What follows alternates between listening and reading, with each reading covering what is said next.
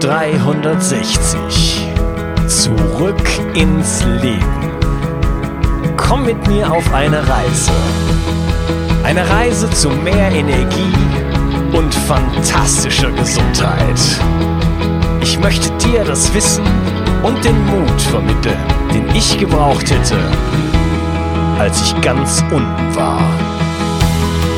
Dabei will ich dir helfen, wieder richtig in deine Energie zu kommen. Zurück ins Leben. Hallo ihr Lieben und herzlich willkommen zu Bio 360 Zurück ins Leben.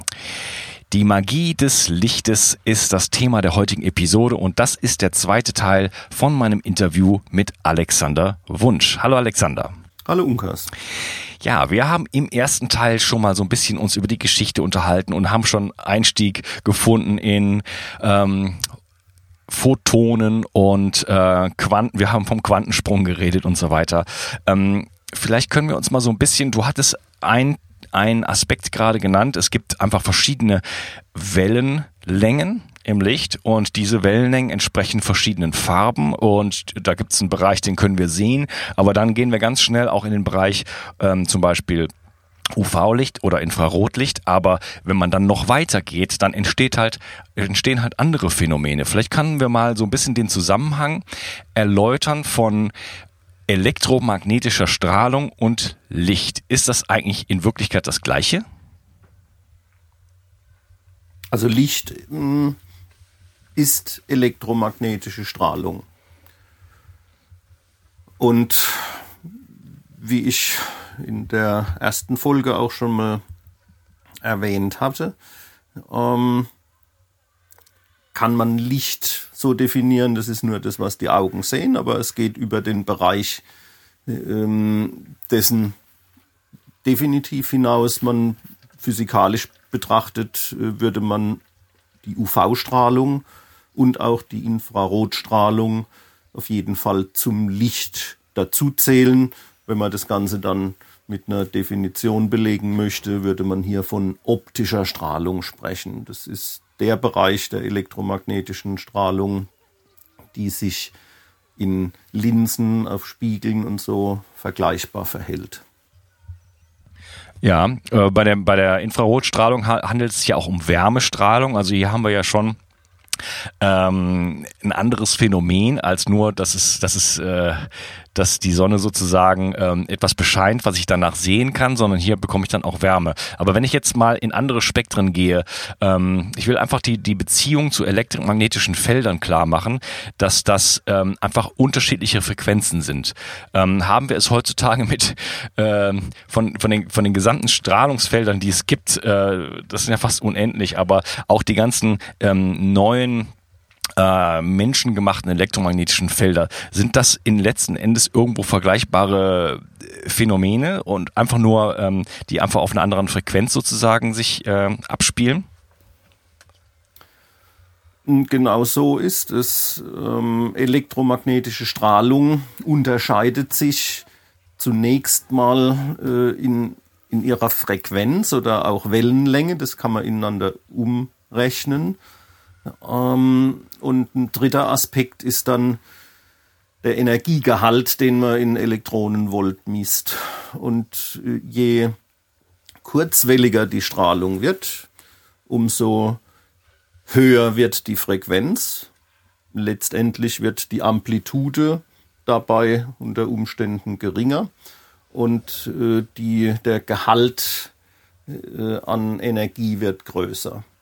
Also kurzwellige Strahlung hat einen höheren Energiegehalt als langwellige Strahlung. Und ähm, wenn wir das jetzt auf die auf das Licht anwenden, können wir klarere Aussagen treffen, als wenn, wenn, wenn wir über niedrigere Frequenzen als Infrarot reden. Also das geht bis zu einer Wellenlänge von etwa einem Millimeter. Alles, was darunter liegt, das sind wir dann zum Beispiel im Bereich Mikrowellen, im Bereich Mobilfunk. Da ist es ja relativ schwierig in der heutigen Zeit klare Aussagen zu treffen, inwieweit zum Beispiel der äh, Mobilfunk wechselwirkt mit äh, unserem Organismus. Denn da wird häufig nur eine Wärmewirkung konstatiert ab einer gewissen Menge an Energie, die eingetragen wird. Aber im Bereich der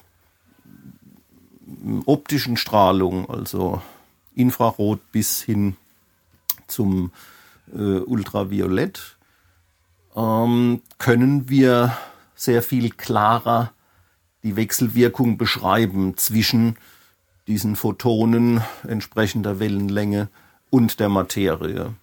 Das könnte man äh, vielleicht so äh, vereinfachen, dass man sagt, die UV-Strahlung ähm, ist in der Lage, Moleküle energetisch zu verändern oder auch Atome, so im, eben wie mit diesem Quantensprung, mit dem Beeinflussen der Elektronenrotation.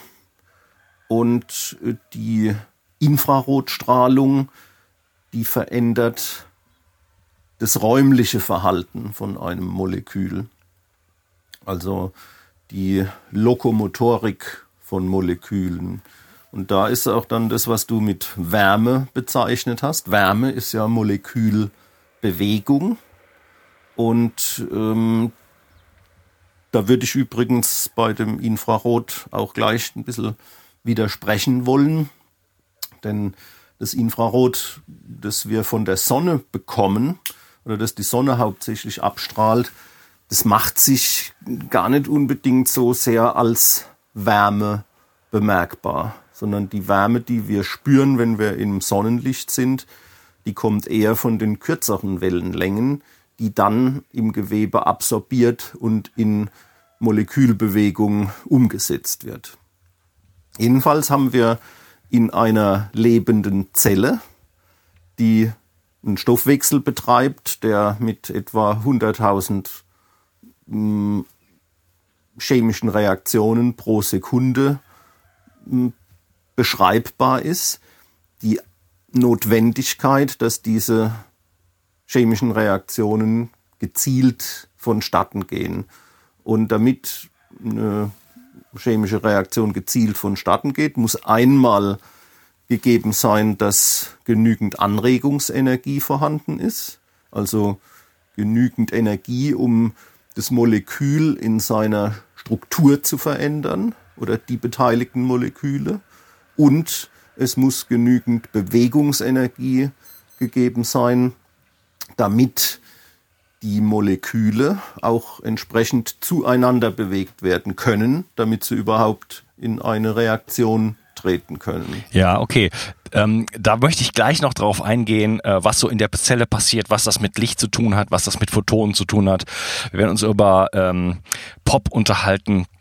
Ähm, mir ging es jetzt gerade darum, so ein bisschen den Zusammenhang einfach zu zeigen, dass es Strahlung gibt auf unterschiedlichsten Frequenzen. Das geht von mir aus los im, im ganz niedrigen Bereich von Schumanner, Schumannscher Resonanzfrequenz. Äh, jedes Organ, ähm, menschliche Organ hat eine eigene Frequenz. Letzten Endes hat natürlich jedes einzelne Element eine eigene Frequenz. Und dass diese Dinge in Interaktion miteinander treten, äh, sag ich mal, äh, ähm, äh, kann man mit dem gesunden Menschenverstand schon erfassen.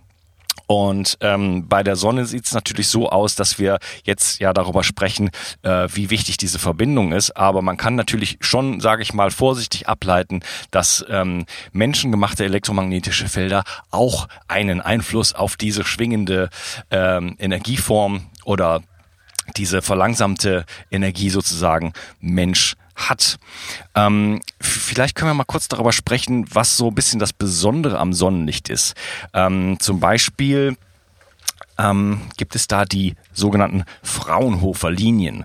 Und da hat man ähm, zum Beispiel entdeckt, dass es ähm, ja solche Linien gibt und man hat da durch diese Linien überhaupt zum Beispiel das Helium entdeckt auf der Sonne, bevor man es auf der Erde entdeckt hat.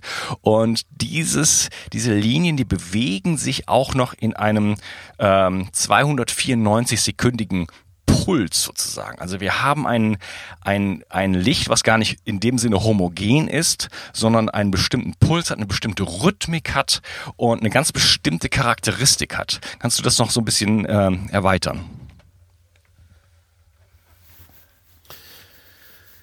Die Fraunhofer-Linien, von, von denen du gerade gesprochen hast, ähm, sind Unterbrechungen in dem Spektrum des Sonnenlichtes und das ist auch das, was damals eben so ab der Mitte des 19. Jahrhunderts die Aufmerksamkeit solcher Wissenschaftler wie Bunsen und Kirchhoff auf sich gezogen hat. Woher kommen diese schwarzen Linien im Spektralverlauf? Also um das ein bisschen einzuordnen, der äh, Newton hat ja ähm, mit seinen Versuchen, die er 1666 hm, publiziert hat, ähm, bei diesen Versuchen mit Prismen gearbeitet und hat das Licht von Sternen und auch von der Sonne durch Prismen aufgespalten. Später ist es dann dem Josef von Fraunhofer aufgefallen, dass ähm, diese schwarzen Linien, also dass es in diesem Spektrum, in diesem Spektralverlauf des Sonnenlichtes dunkle Linien gibt. Und diese dunklen Linien, die hat er zunächst mal mit Buchstaben bezeichnet. Und ähm,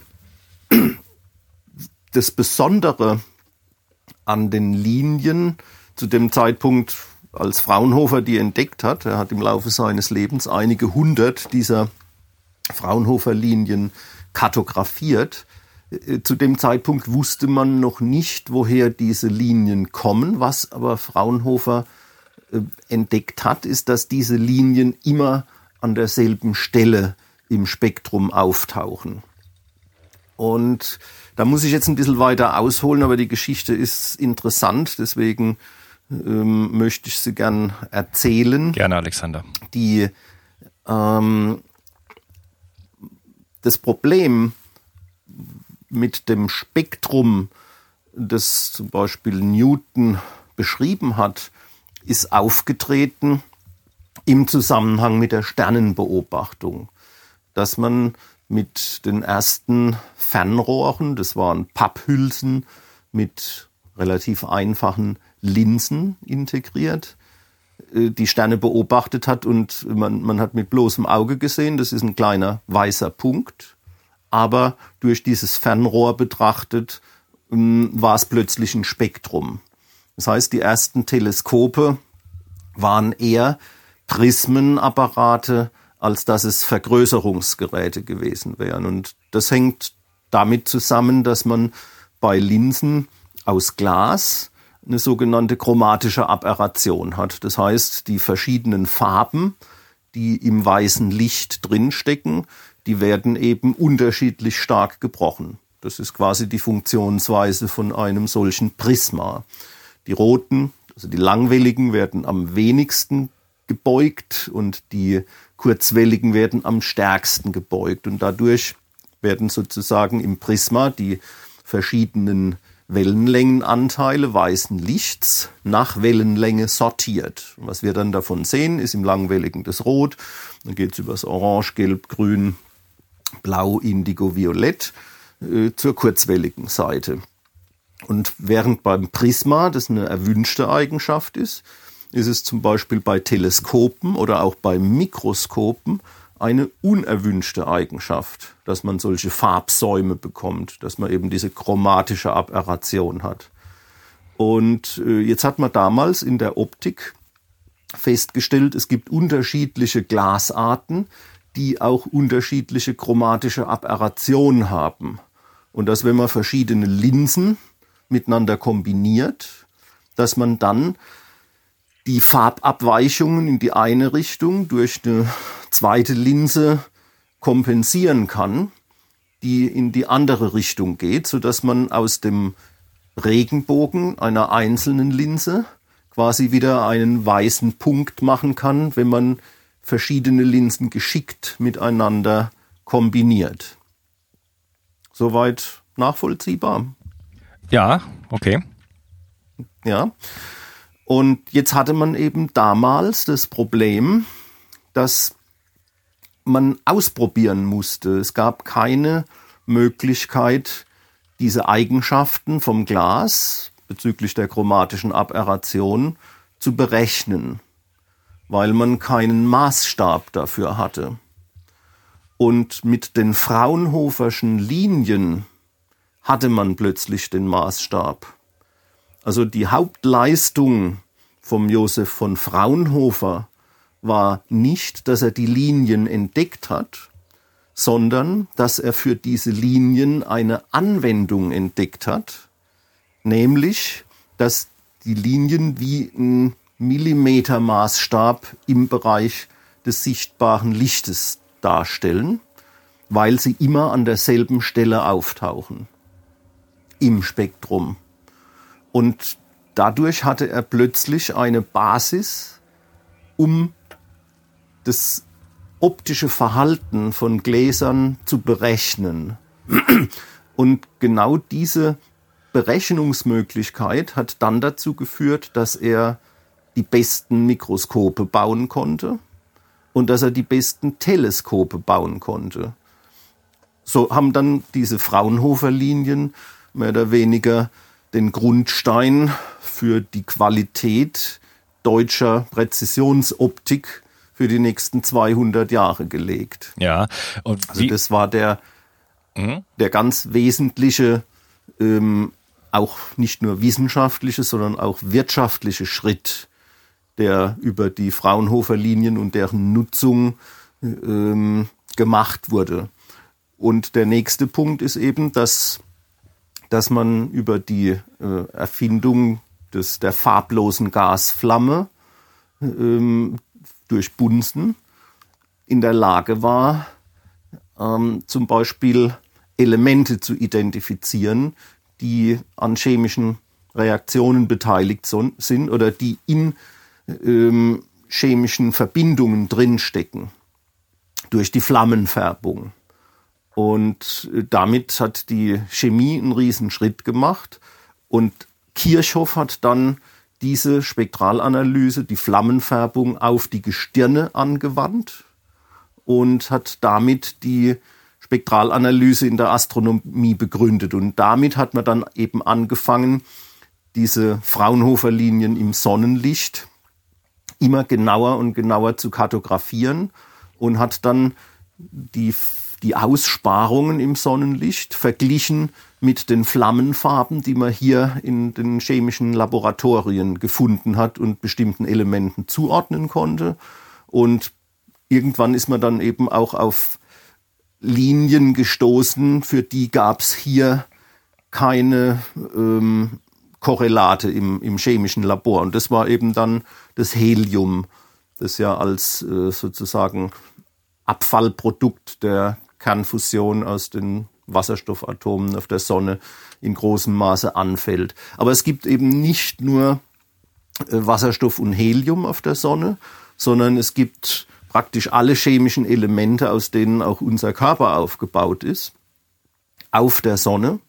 Und die schwimmen sozusagen ähm, wie die Luftblasen auf einem auf einer Wasseroberfläche, wenn man in einem Topf Wasser zum Kochen bringt, die schweren Elemente, die befinden sich quasi in der äußersten Sonnenhülle und die nennt man Chromosphäre, von Chroma die Farbe, weil sie dem eigentlich weißen Sonnenlicht dann äh, Farbeigenschaften verleihen.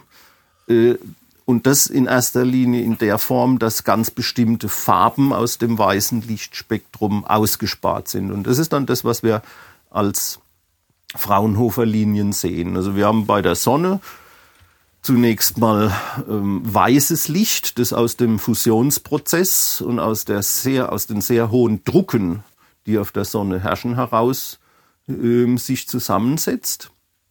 Ähm, und dieses kontinuierliche weiße Licht wird dann durch die Chromosphäre, durch diesen elementhaltigen Filter, ähm, ja, gefiltert. Also jedes Element, was in der Chromosphäre vorhanden ist, nimmt praktisch seine Spektrallinien aus dem Sonnenspektrum heraus. Und der Physiker sagt dann dazu, das Sonnenlicht ist ein Absorptionsspektrum. Es ist also ein Spektrum, wo bestimmte ähm, Bereiche herausgenommen wurden, eben absorbiert wurden durch die Elemente in der Chromosphäre. Und was du vorhin äh, genannt hast, als diesen Puls der Sonne mit den 294 Sekunden Zyklusdauer. Die Sonne hat so eine Art Atem, also der, der, dieser Plasmaball, ähm, der dehnt sich in einer bestimmten Frequenz aus und wird wieder kleiner und wird wieder größer und wieder kleiner, eben äh, unter anderem in diesem äh, Rhythmus von 294 Sekunden. Und dabei kommt es dann zu so einer Art Doppler-Effekt. Äh, dadurch verschieben sich die Fraunhofer-Linien etwas hin und her in dem Spektrum.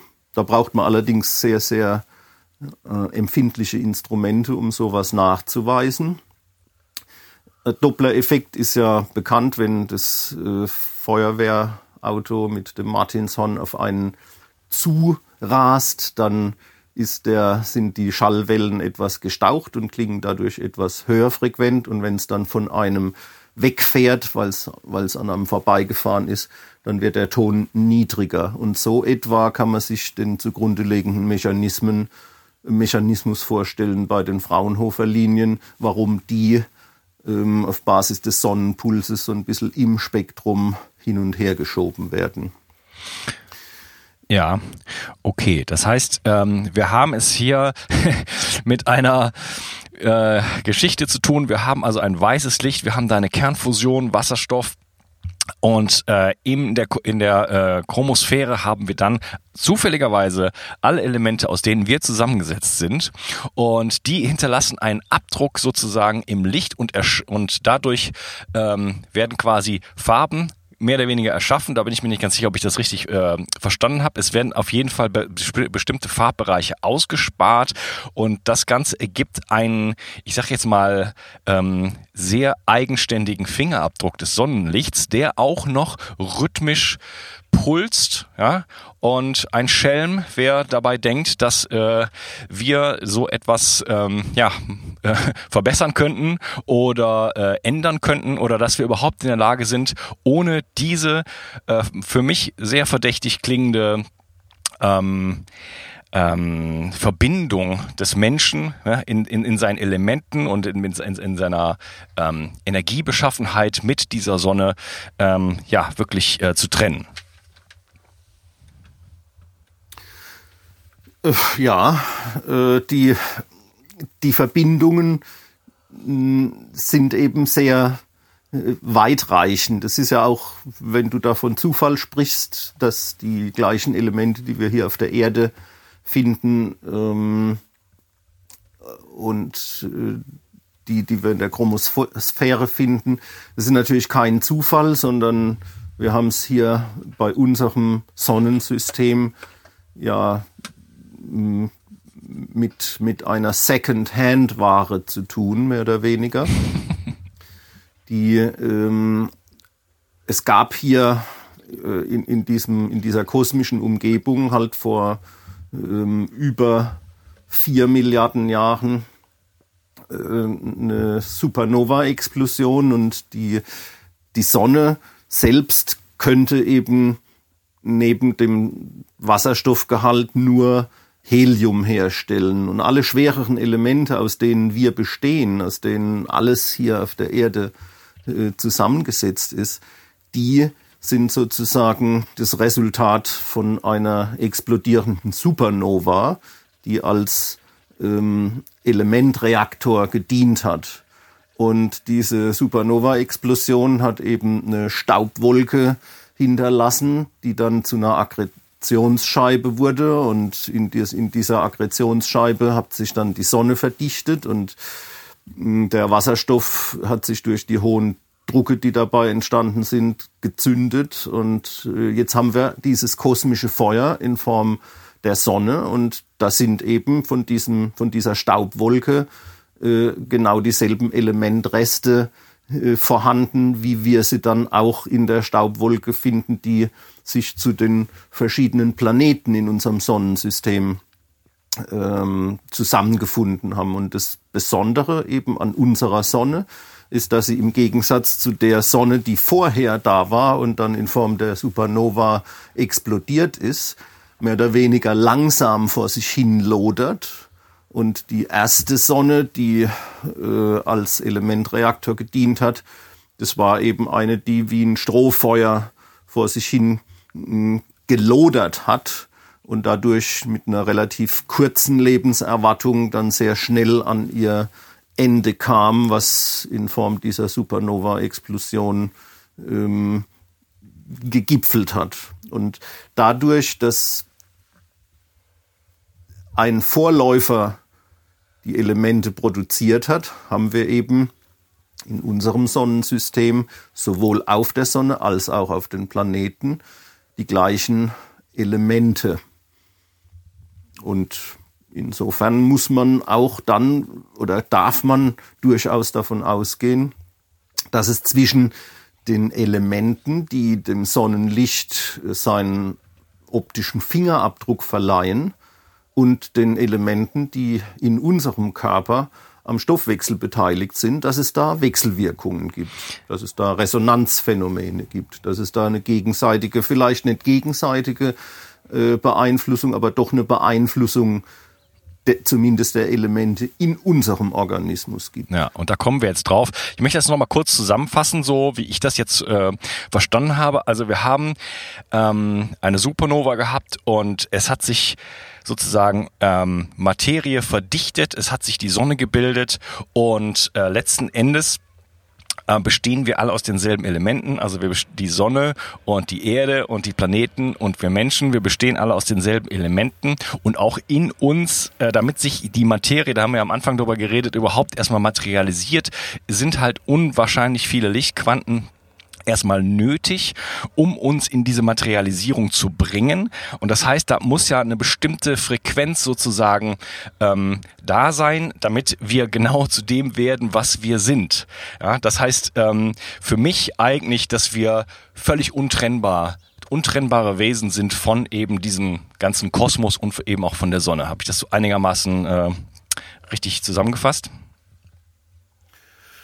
Ja, die Esoteriker würden dazu sagen, wir sind Sternenstaub und der Physiker muss dazu sagen, ja, die haben auch recht. Mhm, okay.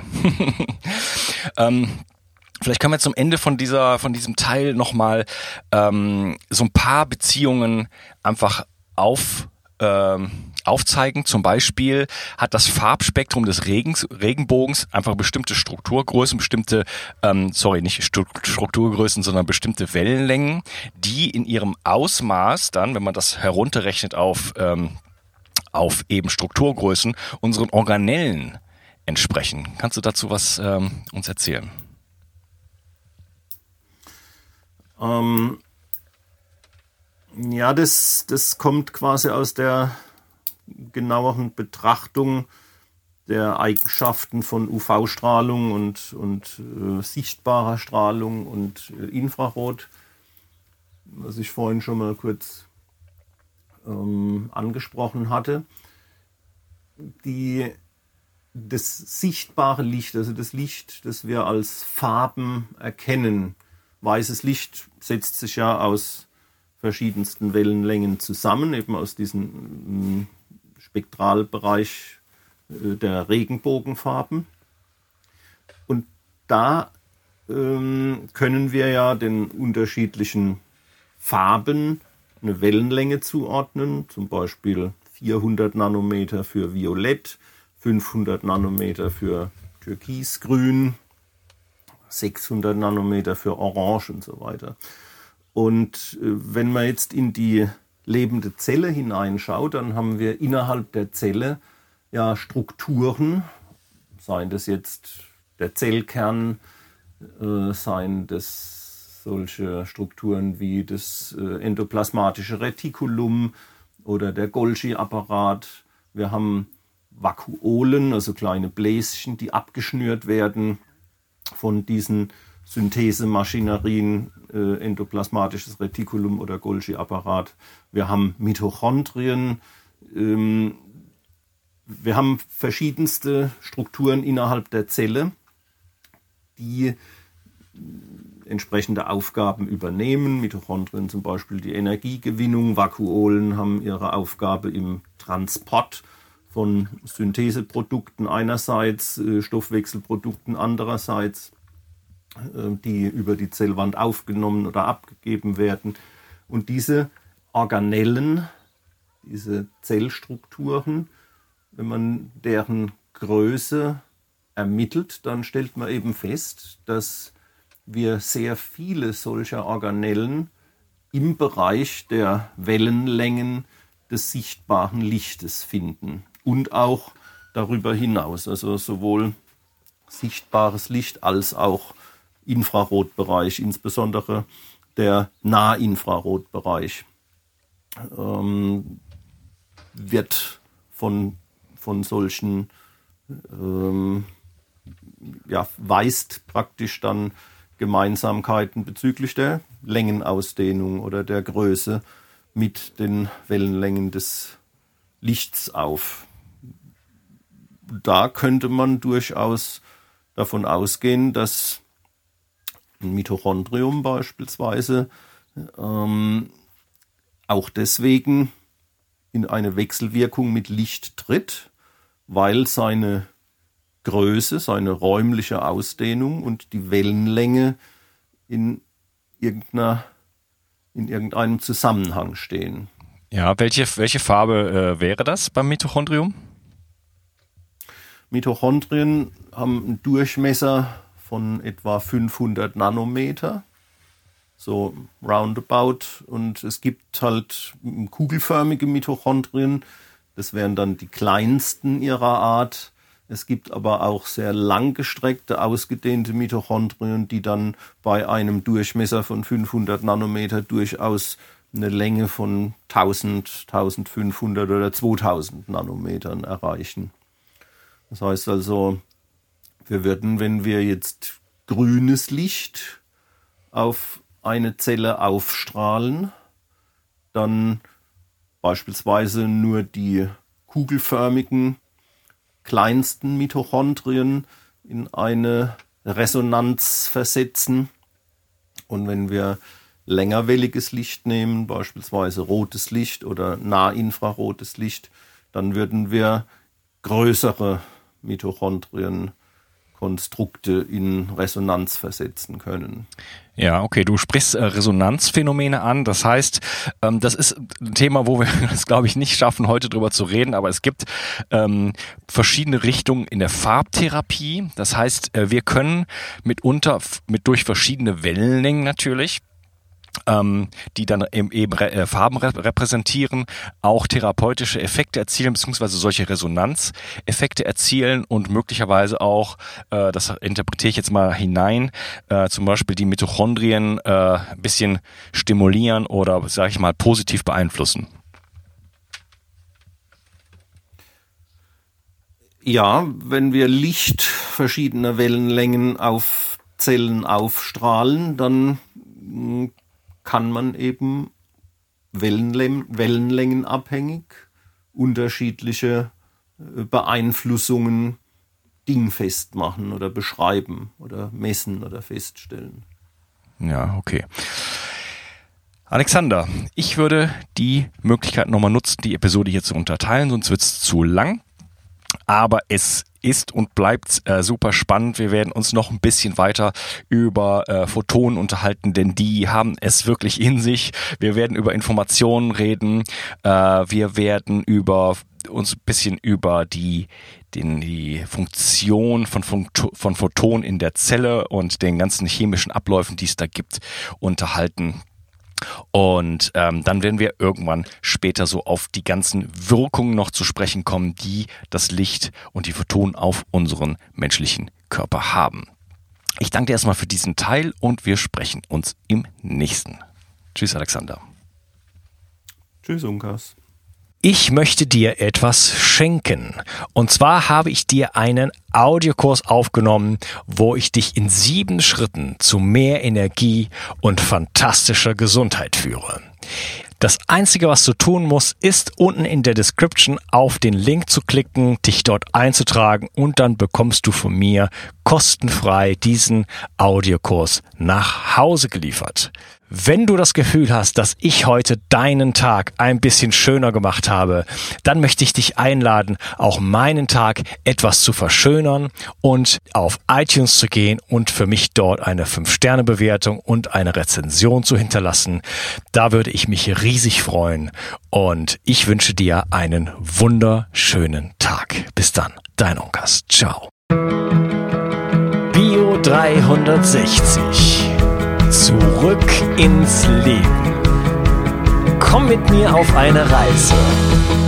Eine Reise zu mehr Energie und fantastischer Gesundheit. Ich möchte dir das Wissen und den Mut vermitteln, den ich gebraucht hätte, als ich ganz unten war. Dabei will ich dir helfen, wieder richtig in deine Energie zu kommen. Zurück ins Leben.